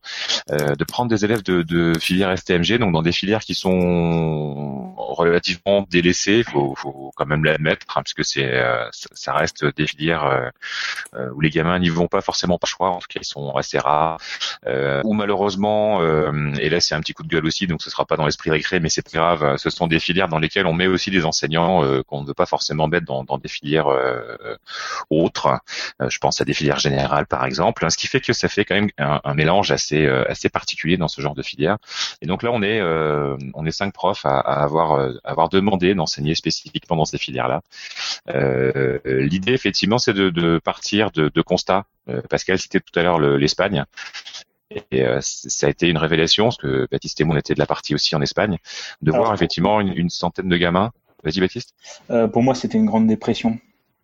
Surtout quand tu reviens. C'est-à-dire que quand tu reviens d'un pays comme ça et quand tu, tu dis qu'est-ce qu'on attend quoi, qu'est-ce que voilà, ils sont 100, par classe et ils se posent pas la question et ça fonctionne et ça marche. Nous, on est 24 et on crie au scandale, et référentiels, etc. Oui, mais regarde dans l'autre sens, arrête de déprimer, dis-toi qu'on va tout, on va tout éclater, puis on va faire un truc sympa, quoi. Ouais, voilà, on moi, je le vois dans ce sens-là. Moi, je suis plutôt le verre à moitié plein plutôt que le verre à moitié vide. euh, mais euh... euh Vous allez retourner en classe demain, vos collègues vont vous filer leurs élèves. Hein. Si vous voulez 100 élèves, vous allez les avoir facilement. Ah mais moi je repars en Euh, Espagne. C'est sûr, on peut repartir en Espagne, hein, il y a de la place à, à Barcelone, c'est c'est pas un problème. Non mais juste pour dire qu'effectivement, on, on va essayer de, de mettre en place des choses qu'on a vues en Espagne, des choses que euh, ça fait deux ans maintenant que j'entends, que je vis au travers du début du RN, etc. Et, euh, et, on va essayer de faire ça. Le, le petit coup de gueule, mais on va en reparler un, tout petit peu après, c'est qu'à un moment donné, je trouve ça plus que dommage, hein, dommageable, et on peut encore mettre euh, d'autres qualificatifs, euh, que euh, soit obligé de, de masquer des choses pour pouvoir avancer euh, et pour qu'on ne soit pas euh, contrecarré effectivement par euh, par un côté décisionnaire et, euh, et, et qu'on avance comme ça en, en masquant effectivement les choses. Ça c'est vraiment le coup de gueule que je pourrais développer tout à l'heure. Euh, malheureusement c'était pas dans l'esprit récré, mais je tenais à le dire quand même comme Baptiste avait râlé avant quoi. Mais c'est parfait. On va se faire de nouveau gronder parce que la récré n'était pas récréative, mais elle était intéressante et c'est le plus important. Et là, magie du montage, enfin pas si magique que ça, on vous rajoute une capsule de Jean-Noël. Euh, Jean-Noël qui va vous en dire plus euh, dans quelques secondes, euh, qui est un papa, qui est un professeur, qui est gamer aussi. Et on espère que c'est le début d'une longue et riche collaboration. Vous nous direz ça sur les réseaux sociaux. En tout cas, nous, on adore. Donc, merci à lui. Euh, il le dit pas dans la capsule et c'est pour ça qu'on se permet de le rajouter ici. Euh, il anime un podcast qui s'appelle Papa à quoi tu joues? On vous engage à aller l'écouter aussi de son côté. Et donc merci à toi Jean-Noël. Bonjour à tous et bonjour les garçons, je suis Jean et pour ceux qui ne me connaissent pas, je suis un passionné de jeux vidéo et j'ai proposé à Régis d'intervenir régulièrement dans Nipédu pour vous proposer de vrais récrés car ces formidables animateurs sont des indécrottables des fausses récrés tant et si bien que Régis m'a tout de même demandé un aspect pédagogique dans mes récrés. C'est pourquoi, pour ma première récré, je vais vous proposer GTA 5. Oui, GTA ou Grand Theft Auto 5. Euh, c'est un jeu PC et console souvent décrié pour sa violence à outrance et son absence de limite. Chose intolérable pour beaucoup de parents car il est bien naturellement inconcevable qu'un enfant puisse s'amuser à rouler sur des vieilles dames parce qu'elles traversent la rue trop lentement ou juste frapper le premier passant qui vient juste parce que c'est possible. Et c'est avec raison que l'on peut penser ça de GTA qui s'adresse à un public majeur. Maintenant, rendons un peu justice à ce, jeu dont la description que je viens de vous faire ne correspond qu'à une partie du jeu. GTA, c'est euh, avant tout une critique acerbe de la société américaine au travers l'histoire de trois personnages très différents mais unis par une chose, une volonté de s'en sortir comme ils peuvent dans une ville pourrie jusqu'à la moelle.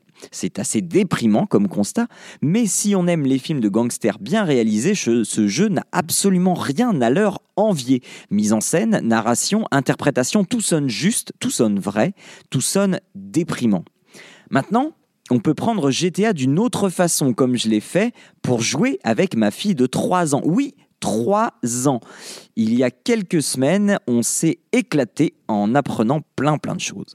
Effectivement, GTA, de par son absence de limite, transforme ce jeu, enfin peut transformer ce jeu, si on s'écarte complètement de son histoire principale, en un énorme bac à sable à apprendre, euh, surtout en civisme et en code de la route. Quel plaisir a eu ma fille de se promener en voiture le long de la côte pour aller jusqu'au manège en respectant les feux de signalisation. On apprend le feu tricolore et aujourd'hui je ne vous raconte pas comment je peux me faire incendier si j'ai le malheur d'en griller un seul. Dans le jeu évidemment je n'en grille jamais dans la vraie vie. Mais on peut aussi, pour les plus grands, apprendre euh, aussi à rouler selon l'intégralité du code de la route, euh, en respectant les limitations de vitesse, euh, les priorités, etc. On, a la possibilité de se mettre en vue à la première personne, donc à la place du siège conducteur, de voir le tableau de bord et tout ce qui s'ensuit. On peut aussi apprendre les règles à pied, comment être un bon piéton, les règles à, à vélo, apprendre à lire un plan, prévoir un itinéraire, apprendre à faire de la photo, construire une une photo, euh, une, photo de paysage, paysage euh, de nature, paysage urbain, euh, euh, une, photo de coucher de soleil, faire des films avec son mode tournage, étudier la flore et la faune locale. Bref, il n'y a quasiment de limite que votre imagination et le fait évidemment d'être toujours présent car il est bien hors de question de laisser un enfant seul devant ce type de production. Le seul point noir du jeu est son prix puisqu'il peut varier de 30 à 59,9 euros. C'est pour cela que je vous conseille vivement l'occasion sur PlayStation 3 et 4, Xbox 360 et Xbox One et PC pour les grands et les petits de très très bonnes heures d'apprentissage et de rigolade ensemble et quand c'est que pour les grands, eh bien une excellente histoire à suivre, une histoire passionnante mais un peu déprimante. Voilà, on se retrouve eh bien euh, pour une prochaine récré dans quelques temps. Ciao à tous et gardez la pêche. Eh bien, on retourne en classe tout de suite pour la deuxième partie de l'émission. Le dossier Nipédu 2. Et donc, deuxième partie de l'émission intitulée Se former aux neurosciences éducatives. Alors, il y a eu dans le chat quelques petites références à ce fameux DU qui veut bien présenter le DU euh, neurosciences éducatives. Alors stop, stop, stop. Moi, j'arrête tout le monde. Il y a beaucoup trop de sigles dans cette émission euh, qu'on ne révèle pas. Alors tous nos auditeurs ne sont pas forcément euh, dans la sphère éducative. Donc STMG tout à l'heure, Laurent. Euh, rapidement, euh, ce sont donc des élèves euh, qui vont partir dans des classes donc STMG, sciences techniques du management et de la gestion, parce que ce sont des élèves qui n'auront pas une orientation en première ES par exemple, économique et sociale. Donc il y a encore beaucoup, malheureusement, alors j'ai pas de pourcentage, mais comme ça. Euh, à- vue de nez, je redis euh, entre 75 et 80 de- de- d'élèves qui sont réorientés dans ces filières parce que justement les résultats en fin de seconde ne sont pas euh, suffisants pour intégrer une première euh, ES, une première générale. Et, et- Euh, voilà pour STFG. Ok, merci Laurent. Et donc Baptiste, avant qu'on parle de DU et de ce DU en particulier, qu'est-ce que c'est qu'un DU C'est un diplôme universitaire. C'est un peu de travail, beaucoup de lecture, quelques dossiers, une épreuve sur table digne d'une thèse de trois ans qui dure trois heures normalement, mais tu peux vraiment faire un, un- oui, tu peux partir sur vraiment trois ans de recherche. Euh, et euh, donc du coup, voilà, ça te permet de te retrouver euh, à une quarantaine de personnes enseignants, mais pas que, retraités aussi, autour d'une seule question, l'apprentissage sous toutes ses formes, durant toute la vie, et avec l'apport des nouveaux techniques, des nouvelles techniques comme les neurosciences. Et c'est pour ça que Pascal euh, t'en parlera mieux que moi, puisque c'est le chef du DU, et c'est apprentissage euh, neurosciences et apprentissage tout au long. C'est Bah, le chef C'est parti. C'était un pont en or pour Pascal. Pascal? Oui, oui, oui. J'ai pas, j'ai pas entendu la question. Excusez-moi. bah, si... Non, c'était toujours autour de ce diplôme universitaire. Alors, donc, euh, comme le disait Baptiste, c'est un, diplôme universitaire, donc accessible pour des gens qui, qui sont déjà en cours de, carrière, qui sont euh, déjà professionnels et euh, qui souhaitent intégrer les neurosciences, mais qui savent pas tout à fait comment faire, parce qu'effectivement, le champ des neurosciences est extrêmement vaste. Dans le champ des neurosciences, vous avez aussi tous les travaux sur l'Alzheimer, mais c'est euh, globalement pas ce qui nous intéresse à l'école. Euh, donc, euh, donc voilà, ce sont des, c'est un, c'est un, c'est un groupe qui intègre euh, des gens qui sont euh, enseignants, mais pas qu'enseignants, pour la même raison euh, que pour le GREN, c'est-à-dire nous, le plus important dans cette formation, c'est la diversité des personnes, mais tous sont en situation de soins ou de, de formation, que ce soit auprès des élèves ou, ou auprès d'adultes. Donc dans ce DU, nous avons évidemment souhaité euh, des apports scientifiques de haut vol, mais, euh, mais nous avons souhaité aussi une formation en sociologie de l'éducation, philosophie de l'éducation et surtout éthique, neuroéthique. Donc c'est à la fois euh, une formation en sciences humaines et à la fois euh, en sciences que nous avons que nous avons voulu euh, travailler ensemble pour faire émerger ensemble avec les gens qui se forment cette voilà cette comme je comme pour le grain cette, école du futur. Donc c'est une formation mais c'est aussi une formation très collaborative et participative. Et, et du coup, quel impact euh, elle a cette formation sur euh, vos pratiques, messieurs les enseignants de, de lycée? Concrètement Quand on revient d'une session de formation qui a lieu, je crois, pendant les vacances scolaires, c'est ça? Sur cinq semaines, oui, et deux semaines sur temps scolaire. Alors que- qu'est-ce que c'est Qu'est-ce que c'est Quel quel impact ça a sur la classe? On déprime. Ah, je l'attendais celle-là. Alors quel impact ça, ça, c'est dur. C'est dur de revenir et de se dire euh, bon, par quoi je commence. Euh, ce qui est très intéressant par contre, c'est que tous les enseignants qui savent que l'on fait ce genre de DU là euh, te chopent au vol le lundi matin à 8 heures en disant alors euh, qu'est-ce qu'on doit faire, vers quoi on doit aller, etc., etc. Ça c'est hyper intéressant parce que ça te permet aujourd'hui de modifier, de travailler en collaboration avec des collègues avec lesquels tu disais juste bonjour, au revoir, et puis euh, et du coup ça te modifie beaucoup beaucoup de choses. Euh, ça te permet d'échanger sur euh, des registres pour lesquels tu t'attendais pas du tout. Euh, tu vas proposer des aménagements à une prof de maths alors que tu n'as jamais fait de maths dans ta vie. Euh, et puis du coup, euh, tu vas échanger autour de lecture alors que tu lisais pas. Enfin, quand je dis tu lisais pas, tu lisais pas des revues hautement parce que Pascal disait euh, de haut vol, je dirais de très haut vol. Une fois que tu as lu euh, du Stanislas Dehaene par exemple pour pas le citer et que tu vas échanger euh, dans, dans, autour d'un café en salle de, de, de, pause avec une prof de maths, une prof de français, une prof d'anglais sur par exemple les quatre piliers de l'apprentissage bah là, je peux te dire que tu fais euh, de, du transdisciplinaire et, euh, et du travail collaboratif. Voilà. C'est sa classe à, à Baptiste, c'est une vraie, euh, c'est une vraie ruche. Hein. Je reprends l'image de la ruche parce que j'aime bien le, le hive learning. Et euh, il faudrait voir une vidéo. Je sais pas si elle est en ligne, ta vidéo, une heure de classe, une minute. Si si, elle est en ligne. Je, je, je, pourrais mettre le lien. Je, je... Tu peux nous le mettre dans le chat, on va le transférer ouais, tout de ouais. suite dans les notes de l'émission et vous allez voir ce que c'est que, que de l'intelligence en mouvement et de l'intelligence collaborative en mouvement. Euh, même question pour toi, euh, Laurent, qu'est-ce qui se passe quand tu reviens en classe? Moi, ce qui, ce qui s'est passé là sur les, sur les deux années qui viennent de s'écouler, c'est euh, c'est le refus de ne pas euh, éduquer les jeunes sur ce qui se passe dans leur cerveau en partant du principe que euh, pour des études par exemple de mécaniciens, on va leur expliquer comment fonctionne un, moteur, euh, et en même temps pour pour des, des études de façon générale, euh, est-ce qu'à un moment donné on leur a déjà expliqué comment fonctionnait leur cerveau? Et ben j'aurais tendance à dire que non. Euh, ce qui fait que hum, moi ce qui ce qui a vraiment changé, c'est vraiment cette volonté de leur faire prendre conscience de ce qui se passe dans leur tête. Euh, et donc par là de leur donner des clés de, pour être euh, moins dépendants, moins. Euh, alors c'est une une métaphore qu'utilise Jean-Philippe Lachaud au niveau de l'attention, d'être moins en mode marionnette euh, et commandé par des choses qu'ils ne connaissent pas, qu'ils ne maîtrisent pas, qu'ils ne peuvent pas forcément maîtriser, mais en tout cas euh, qu'ils sachent au moins d'où ça vient et, et pourquoi ça, ça, se fait comme ça quoi. Donc c'est vraiment c'est vraiment de l'information, de l'éducation à ce qui se passe dans leur tête pour qu'ils en fassent quelque chose Euh, je, c'est ce que je disais à Baptiste il y a pas longtemps. Il a un avantage que moi je n'ai pas, c'est qu'il voit ses gamins euh, toute la journée. Moi, c'est encore très haché, forcément, euh, et trop haché, euh, ce qui fait que je les vois de façon euh, très épisodique au niveau de la semaine, mais ça, ça n'empêche que j'essaie de véhiculer vraiment le message que je décrivais tout à l'heure. Moi, je peux, alors moi, très très très modestement, hein, je découvre les neurosciences. J'ai aussi lu le bouquin de Philippe Lachaud et quelques quelques publications, notamment l'excellent euh, cahier pédagogique, là, numéro 527. Et c'est vrai que même avec mes élèves de, de CM2, et j'imagine bien sûr évidemment avant, il y a plein de petites pistes très intéressantes, et notamment quand, comme tu le dis Laurent, quand on les a toute la journée.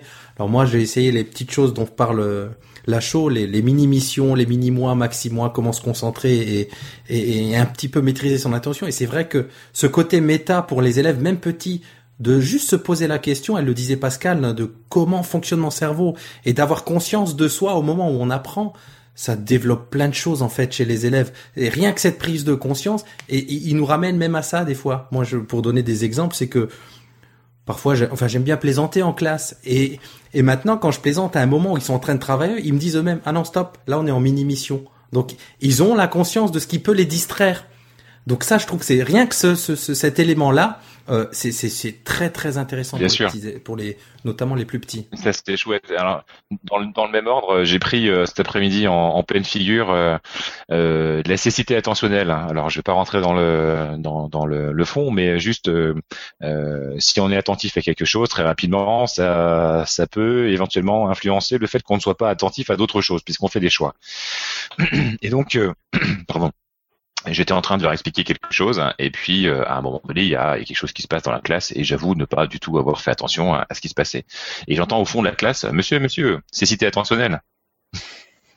Donc voilà, boum, une, une appropriation de ce qu'on avait effectivement travaillé, euh, et, voilà, ça fait toujours plaisir de se prendre une blague avec un concept de ce genre-là. J'ai trouvé ça vraiment extra.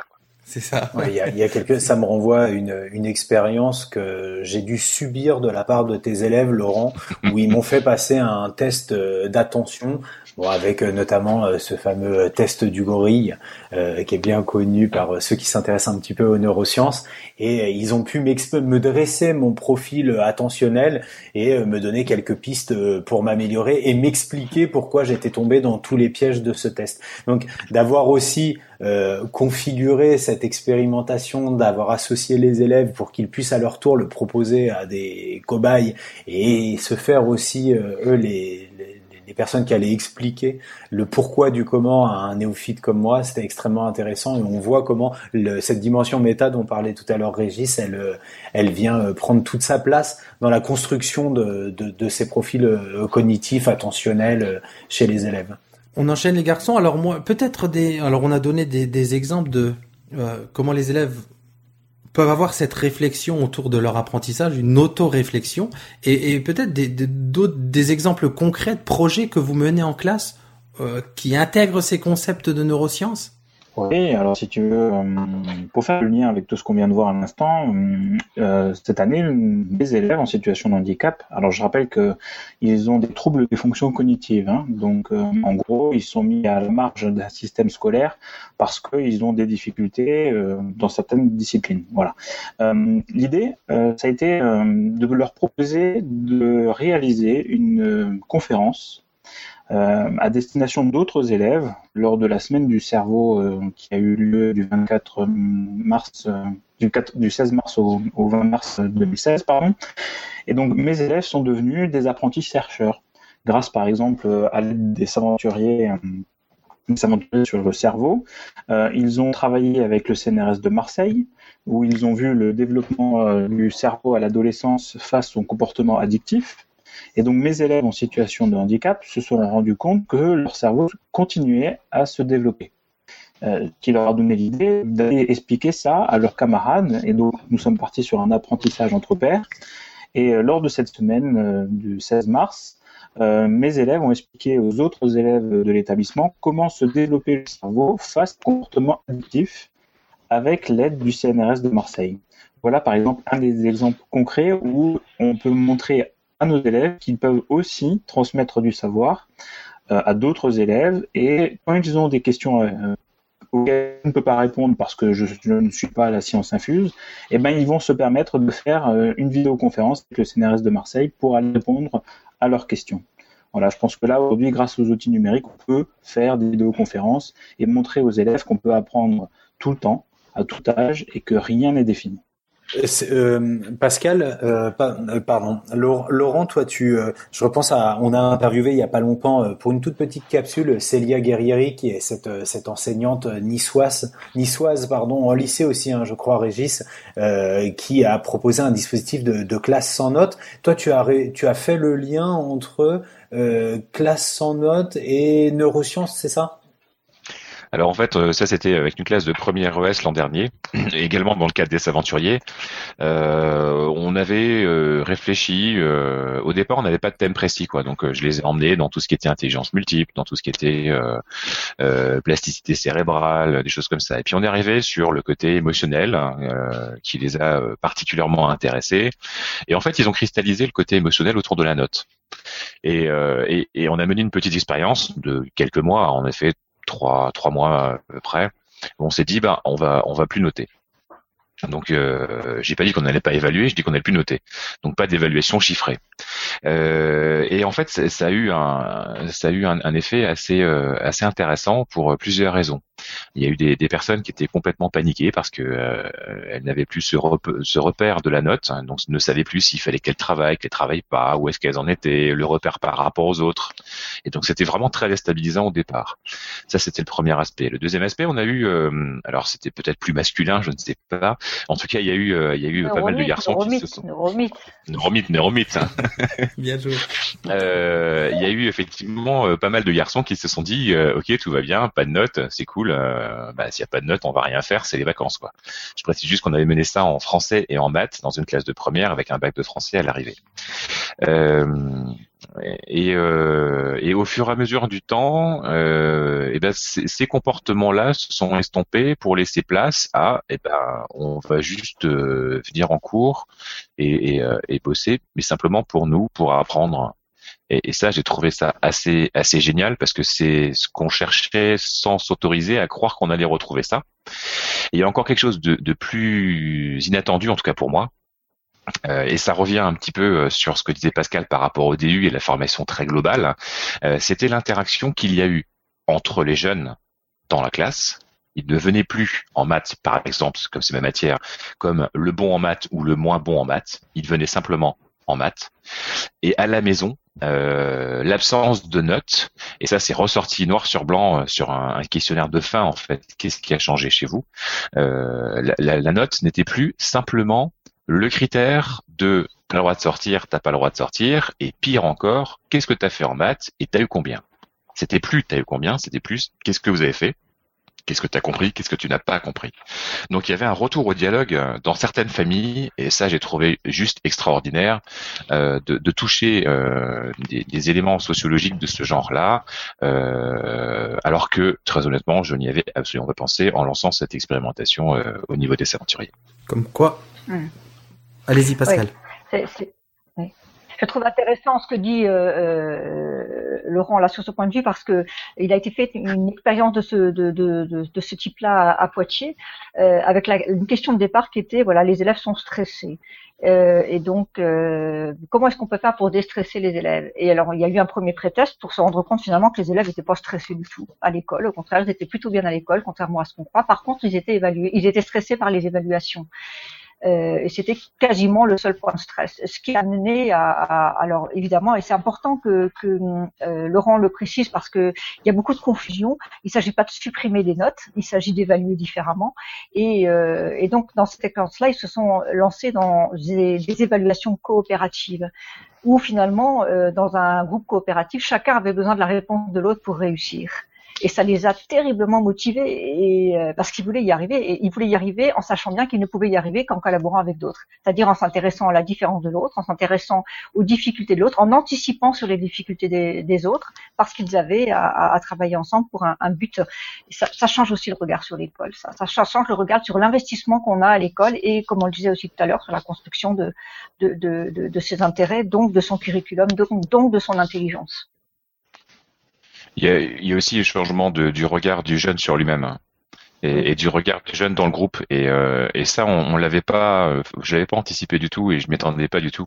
Et c'est vraiment ce qui m'a fait le, le, le procurer vraiment des frissons de se dire tiens, on a touché quelque chose d'aussi profond que ça, juste entre guillemets au travers de deux chiffres quoi. Et, et ça c'est euh, ça c'était assez bluffant sur le sur le le, le, le- point d'arrivée en fait et en très peu de temps en trois ouais en trois mois maximum en trois mois. Et ce que tu disais était très juste, ça veut dire qu'il y a un consensus, euh, enfin, on approche du consensus, je trouve, sur la, la, la, la question de la note, mais c'est culturellement tellement fort que c'est difficile. Le, con- enfin, euh, je, je sais pas, je sais pas quand on arrivera à au moins un équilibre, mais pour l'instant, le, le, le fait, euh, le culturel pèse bien plus lourd que par rapport euh, à l'acceptation tacite que finalement la note n'est pas quand même pas si, si intéressante. Au contraire, elle pèse beaucoup et elle fait beaucoup de mal. Il y a culturel et institutionnel. Oui, oui, oui, oui. parce qu'on était rattrapé en classe de première par le bac et, euh, et concrètement, eh ben, il fallait qu'on qu'il soit euh, qu'il soit évalué avec une note à un moment donné. Donc, euh, euh, il y a aussi eu toute toute cette pression euh, institutionnelle. Il y a effectivement le côté culturel parce que nous, on a toujours été notés depuis qu'on est tout petit et eux aussi. Mais euh, voilà, il y, a, il y a aussi cet aspect euh, éducation nationale qui, qui traîne derrière et qui est très très lourd, quoi. Vous êtes en train de teaser un des prochains épisodes, enfin on l'espère, de Nipédu autour de l'évaluation positive. Donc euh, on traitera encore de tout ça, ça donne envie. Euh, une question sur euh, Nic- Nicolas le disait tout à l'heure, on entend de plus en plus parler de neurosciences. On a même la chance dans certaines circonscriptions d'avoir des animations autour de certains thèmes comme les intelligences multiples par exemple. Euh, et il y a cette question de mode pédagogique qu'il faut à la fois balayer et en même temps, vous le disiez, c'est compliqué parce que il y a tellement de neuromythes aussi qui circulent, hein, et parfois très très alléchants. Hein, je pense aux 10% de ce qu'on retient, 10% de ce qu'on lit, enfin toutes ces choses-là, ces assertions-là qu'on aimerait vrai pour les appliquer à l'école. Et puis on nous dit que les neurosciences c'est tellement prometteur. Comment faire la part des choses entre ces, cette mode pédagogique, ces neuromythes et ce qu'il faut, ce qu'il faut en garder? C'est une réponse. On n'attend pas une réponse simple. On comprend bien qu'elle va être très complexe, mais quelques pistes peut-être. Oui, et alors je vais donner des pistes, mais voyez, l'exemple que vous utilisez est très intéressant parce que de l'autre côté de l'océan, euh, en Amérique du Nord, les intelligences multiples sont considérées comme des neuromythes. On n'est pas du tout dans la même culture. Alors pourquoi? Parce que les, les, intelligences multiples sont du clé en main. Il y a même des établissements scolaires qui organisent toute l'orientation de leurs élèves par rapport aux intelligences multiples. Si tu as une intelligence logico-mathématique dominante, eh ben, tu feras S et tu feras des études de mathématiques ou de sciences en général. Et on tombe finalement dans ce que Howard Gardner, le créateur des, des, des intelligences multiples, ne voulait absolument pas. Et pourtant, c'est relayé par des enseignants qui connaissent bien la pédagogie. Donc, on a une fâcheuse tendance euh, dans la communauté humaine de vouloir absolument catégoriser les gens. Euh, avant, on parlait de visuel auditif. On sait bien que le cerveau ne classe pas en visuel auditif. Alors, on est passé du côté des intelligences multiples, mais, euh, alors les travaux de, de Howard Gardner sont absolument extraordinaires, mais ce qu'on en fait dans le domaine de l'éducation est quelquefois assez désastreux. Et euh, pour répondre à votre à votre question, je dirais que dès lors justement, et c'est pour ça qu'on se bat contre les méthodes clés en main, dès lors qu'on accueille une, une, une, théorie et qu'on l'applique sans réfléchir, ça crée du. Euh, comment euh, ne pas tomber dans cette euh, dans ce travers-là, eh bien, c'est de, de, de, lire les ouvrages d'origine. Euh, je, ne sais pas si tous les gens qui, qui appliquent les neurosciences, combien ont réellement lu les ouvrages de Howard Werner. Et, et puis, je crois aussi, quand on entre dans les neurosciences, qui est une, une, une discipline de haut vol, est une discipline d'experts, eh bien, dans les dans l'établissement scolaire, si on si on si on intègre ce type de, de conflit, il faut, faut entrer en collaboration avec les universités, pas qui supervisent, mais qui collaborent justement pour remettre sur le chemin quand il y a des, erreurs d'interprétation. Que ce soit d'un côté ou de l'autre, d'ailleurs. Et, du coup, Pascal, c'est peut-être ça les neurosciences éducatives, c'est cette collaboration étroite, ces allers-retours entre la recherche et les praticiens et le dialogue qui va s'engager entre l'un et l'autre, chacun dans son champ d'expertise au bénéfice et des élèves. Oui, absolument, de manière tout à fait égale, que ce soit du côté des enseignants ou du côté des chercheurs. Les enseignants ne sont pas des exécutants euh, des théories euh, scientifiques, ce sont des participatifs. C'est important que ces deux entités professionnelles collaborent de manière étroite. Chacun a quelque chose à dire sur cette école du futur en intégrant les neurosciences. Nicolas? Alors oui, euh, c'était une manière de, synthétiser, de conclure, parce que une des questions qu'on a implicitement toujours quand on entend parler des neurosciences, etc., euh, aujourd'hui en tout cas, c'est que euh, c'est peut-être un neuromythe d'ailleurs, quelque part, euh, c'est une des clés de l'efficacité, et notamment de l'efficacité des apprentissages. Et dans ce que j'ai entendu de la part de Baptiste et de Laurent, finalement, on n'est pas tant dans l'efficacité disciplinaire des apprentissages que dans une efficacité sur, euh, sur, sur la confiance en soi. Oui, et la connaissance sur euh, l'initiative et, et l'autonomie. C'est plutôt ça, en fait, l'effet des neurosciences. Oui, alors oui, parce que euh, euh, on, enfin, effectivement, quand on sait ce qu'on sait en neurosciences, on a un petit peu de mal à imaginer une classe où tous les enfants du même âge apprennent la même chose au même moment. Mm. C'est un modèle qui ne doit plus exister. Il est dangereux. Il ne doit plus exister.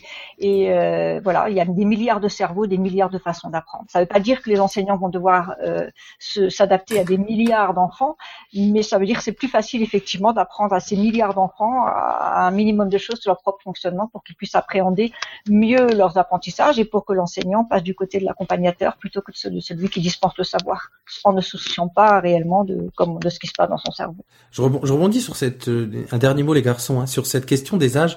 Moi j'ai songé à ça quand j'ai fait mon, mon, cycle piscine, qu'on arrive à la piscine, il y a des classes de CE1, de CE2, de CM1, de CM2 et évidemment qu'on ne le met pas par âge on, fait un petit test déjà pour savoir, et puis il y a des élèves de CM2 qui se retrouvent avec des CE1 dans un groupe parce qu'ils ont des besoins euh, particuliers ces élèves-là, et du coup les classes d'âge sont complètement éclatées. Et c'est vrai que si on transfère ça dans dans toutes les disciplines, bah, il y a une vraie révolution à mener, euh, en tout cas en France. J'ai l'impression, je sais pas ce que vous avez vu en Espagne, si ça ressemble plus à ça, vos classes de 100 élèves, j'imagine que c'est pas c'est pas la même classe d'âge.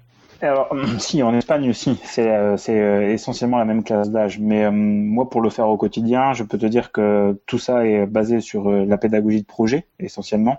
Et euh, pour le faire au quotidien, moi, avec mes élèves, quand tu mets des élèves de 15 ans avec des élèves de BTS sur un, un projet qui est, par exemple, de créer un potager vertical avec hydroponie, et bien là, effectivement, tu balayes tout ce qui est classe d'âge et tu te retrouves avec un gamin de 20 ans qui va aller travailler avec un gamin de 15 ans sur une seule Mm. question, c'est l'hydroponie. Et ça, je te le dis, j'ai la chance d'avoir des élèves en situation de handicap qui me permettent de faire ça.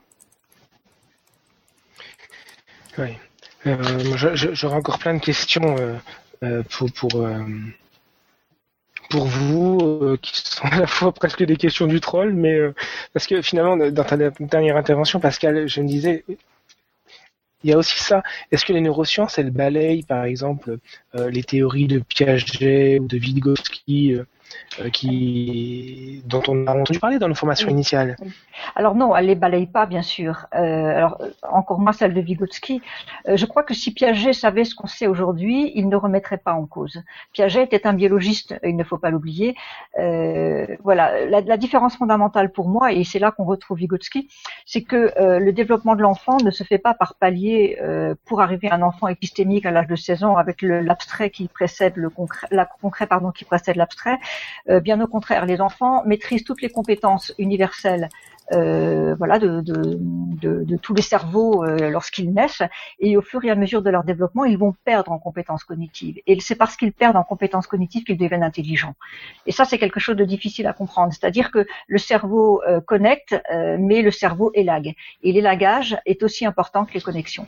Ça veut dire que plus on, plus on traite de l'information, euh, peut-être moins on va connecter, pas peut-être, mais moins on contacte, on contacte, on connecte pardon de neurones, euh, et, et c'est en fonction de l'expérience et de l'environnement. Alors c'est un cheminement intellectuel inverse de ce que pensait Piaget, mais qui avait déjà pressenti Vygotsky, qui était vraiment un précurseur.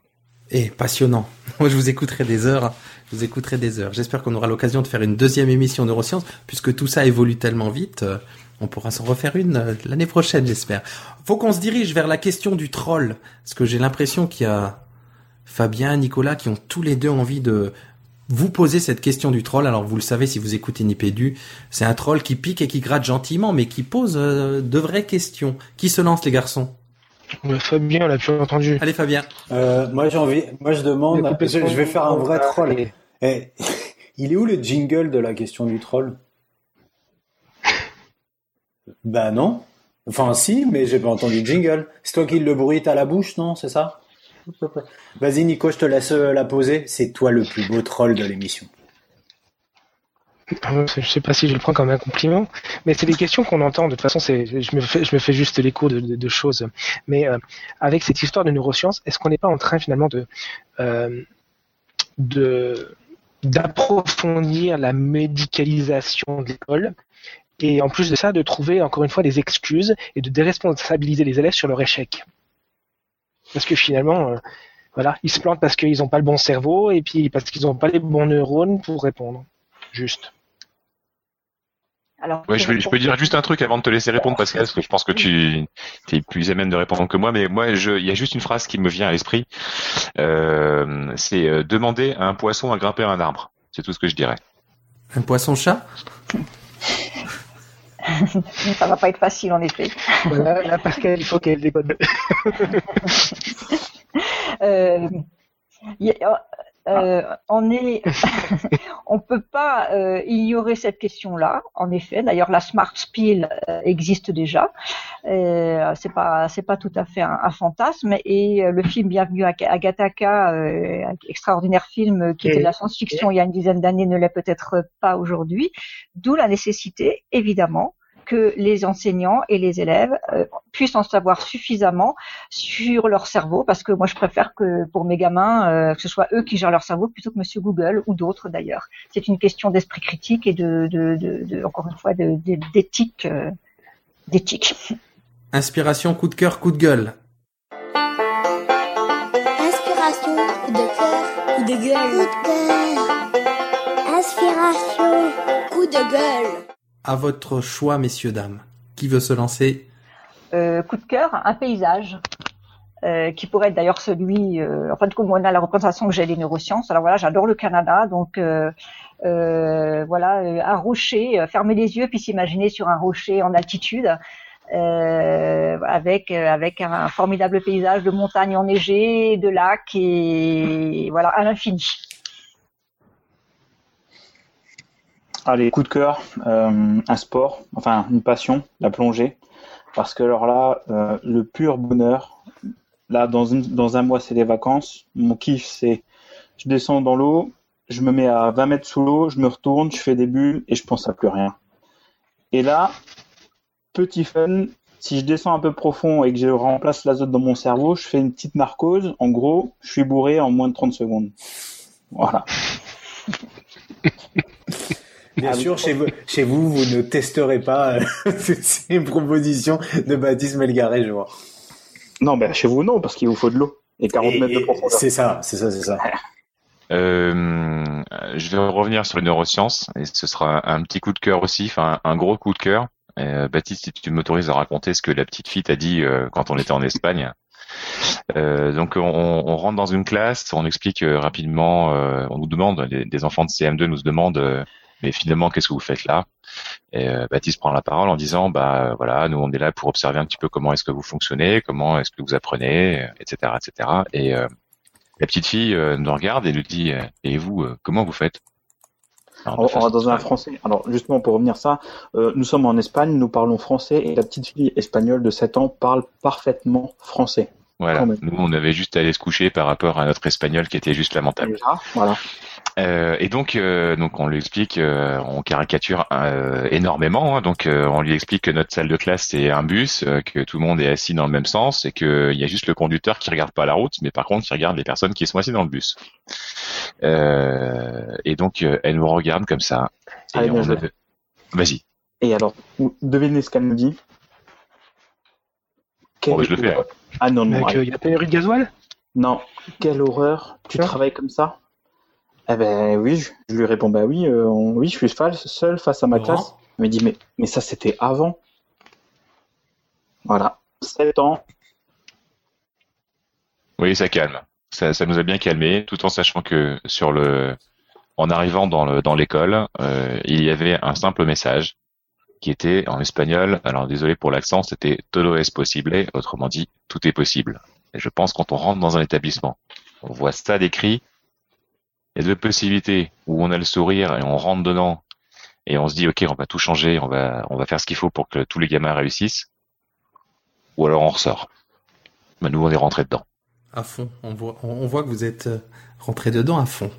Hein. Bon, bah, et ça, c'était une, euh, une rubrique inspiration pour terminer l'émission en beauté. Euh, deux petits mots avant de vous demander où on peut vous retrouver sur les réseaux. Comme on l'a dit en début d'émission, on peut pas annoncer les gagnants de des cahiers pédagogiques de l'émission précédente. Par contre, Fabien a préparé une question, enfin j'espère, pour vous faire gagner deux numéros des cahiers pédagogiques euh, pour cet épisode.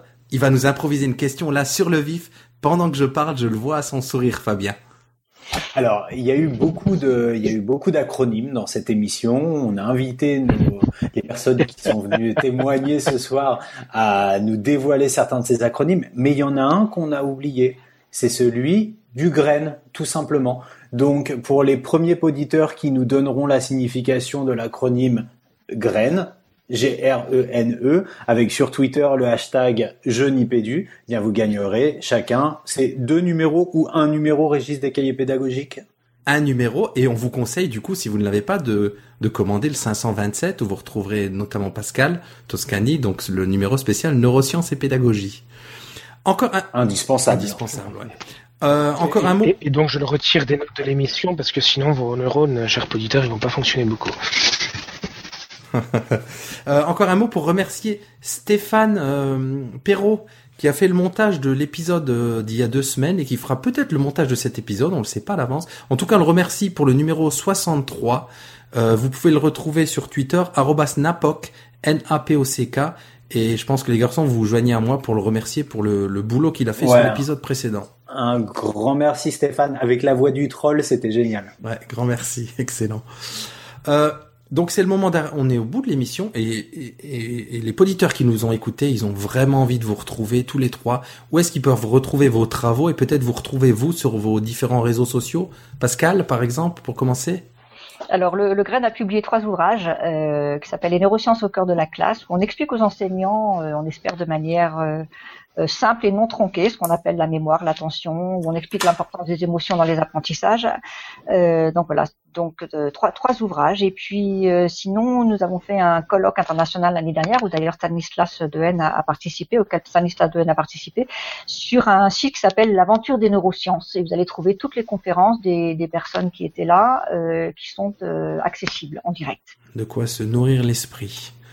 Laurent Merci pour la parole, c'est très bien parce que là j'ai vraiment plus le choix. Euh, alors vous pouvez me retrouver euh, en Alsace, particulièrement à Guggenheim. Euh, sinon sur les réseaux sociaux, bah, pour l'instant c'est balbutiant, mais j'ai bien compris le message déjà transmis par Fabien depuis quelques temps que j'avais juste pas le choix, il fallait vraiment que je m'y mette. Donc il y a un petit Twitter qui est bah, vous cherchez Laurent Bescon et vous devriez tomber sur ma page pour l'instant très peu développé, qui, mais qui ne saurait tarder à l'être nettement plus. Euh, pour l'instant, c'est tout, mais euh, j'ai bien compris, comme dit, il va falloir que je développe ce, cette, cet aspect-là. Et on retrouvera dans les notes de l'émission qui, ont- qui vont être bâties par euh, notre Nico national, le prési, un des présis qui, euh, qui synthétise les le deux. projet dont tu nous as parlé, ou les deux qui synthétisent les projets dont tu nous as parlé tout à l'heure. Et toi, Baptiste? Bah moi, euh, comme je suis pas loin de l'Alsace, mais euh, j'ai la chance d'avoir un réseau internet qui fonctionne et donc je suis sur des réseaux sociaux. Hein, on peut me trouver euh, sur Twitter notamment sous le pseudo Prof Ulysse. Et puis, bah, n'hésitez pas à me poser des questions via ce réseau social. Et du coup, je pourrais vous envoyer des liens vers, vers des blogs et vers des vidéos concernant ce qu'on peut faire, par exemple, avec nos élèves vis-à-vis des neurosciences et de l'apprentissage. Voilà. Il y a une chaîne YouTube, non, où on peut retrouver les, les vidéos de la classe, peut-être? Oui, il y a aussi une chaîne YouTube, euh, il y a aussi un site internet, etc. Donc la chaîne YouTube, c'est pareil, c'est euh, toujours vous cherchez euh, Prof Ulysse, donc euh, P-R-O-F-U-L-I-S. Voilà.